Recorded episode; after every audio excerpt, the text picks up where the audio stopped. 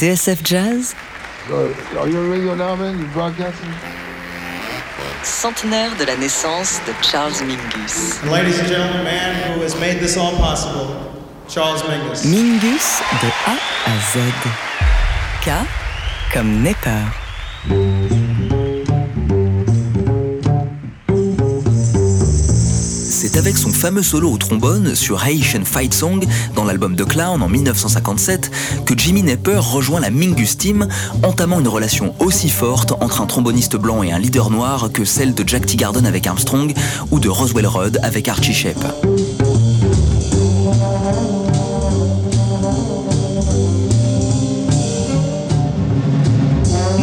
Et Mingus ont grandi à Los Angeles avec une première rencontre en 1946 au Billisburg, le club branché de LA.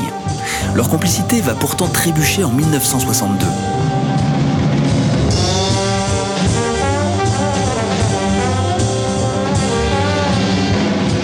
Juste avant un concert, Mingus gifle son tromboniste qui rechignait à lui écrire des arrangements supplémentaires et il lui casse quelques dents, compromettant gravement ses activités instrumentales.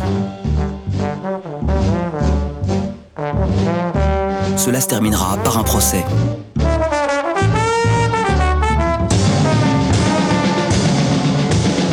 Nepper retrouvera pourtant Mingus dans les années 70.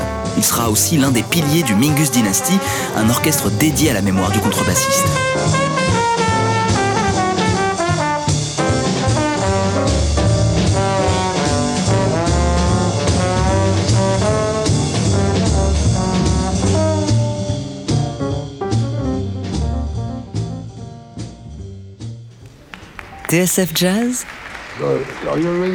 You broadcasting?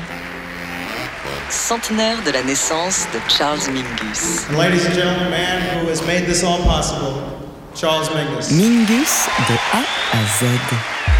L comme Loft.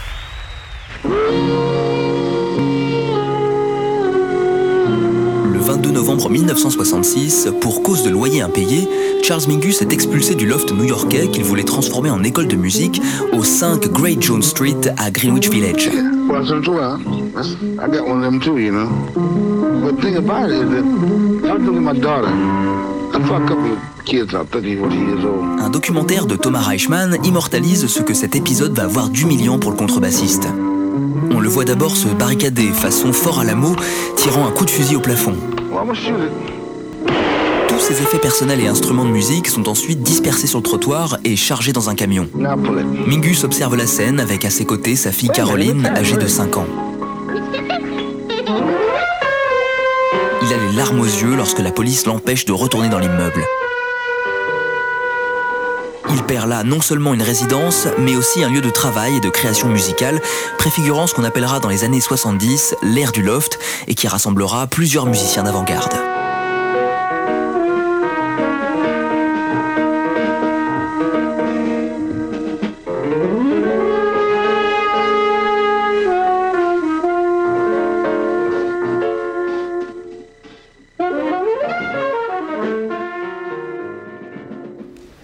You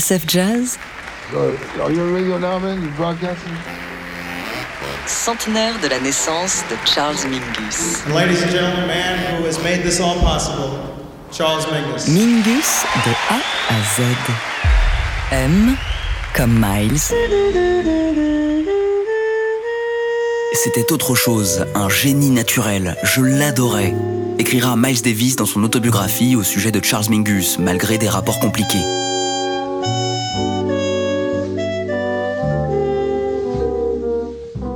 Acte en 1946, lorsque Mingus reproche au trompettiste d'avoir abandonné Charlie Parker en Californie et d'être rentré à New York alors que Bird vient d'être interné.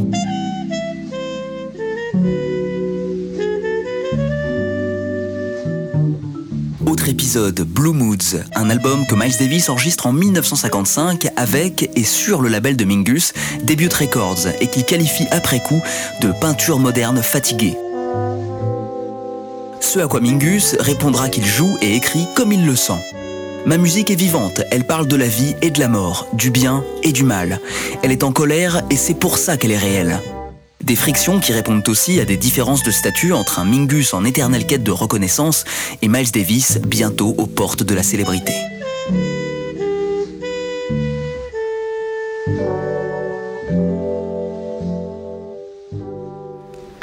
TSF Jazz? Are you on radio now, man? You broadcasting? centenaire de la naissance de Charles Mingus. And ladies and gentlemen, the man who has made this all possible, Charles Mingus. Mingus de A à Z. N comme Newport. Un festival sans promoteur, ni agent ou manager. Mingus en rêvait de ce type d'événement.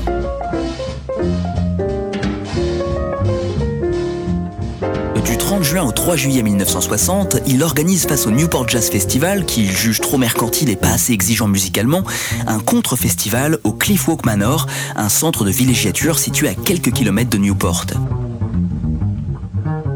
Le contrebassiste retrouve à cette occasion une vieille connaissance, le batteur Max Roach, qu'il avait accompagné lors de la création de son label Debut Records.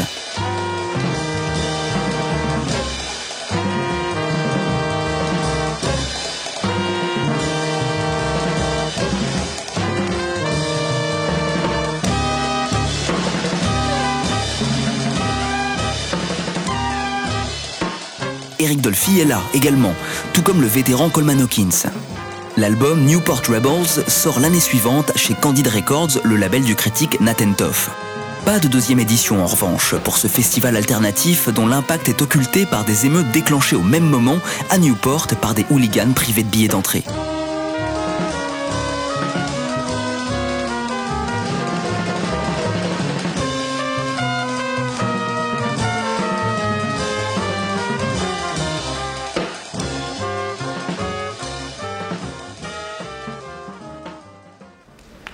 You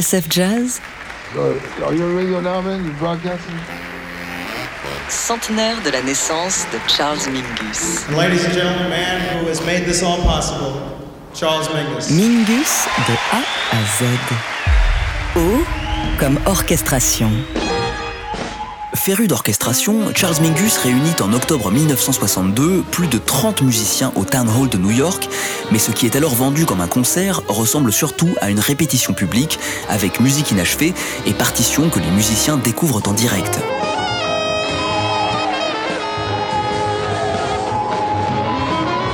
Mieux cadré et également marqué par la présence du pianiste Jackie Bayard, l'album de Black Saint and the Sinner Lady s'impose avec plus de bonheur en 1963 sous la forme d'une flamboyante suite d'esprit ellingtonien. Mais c'est surtout avec Let My Children Hear Music, enregistré en 1971, que Mingus parachève ses conceptions orchestrales en grande formation. Ce n'est qu'après sa mort pourtant que sera jouée sa composition la plus ambitieuse, Épitaphe, esquissée dès 1962 au Town Hall et qu'il assimilait lui-même à une pierre tombale.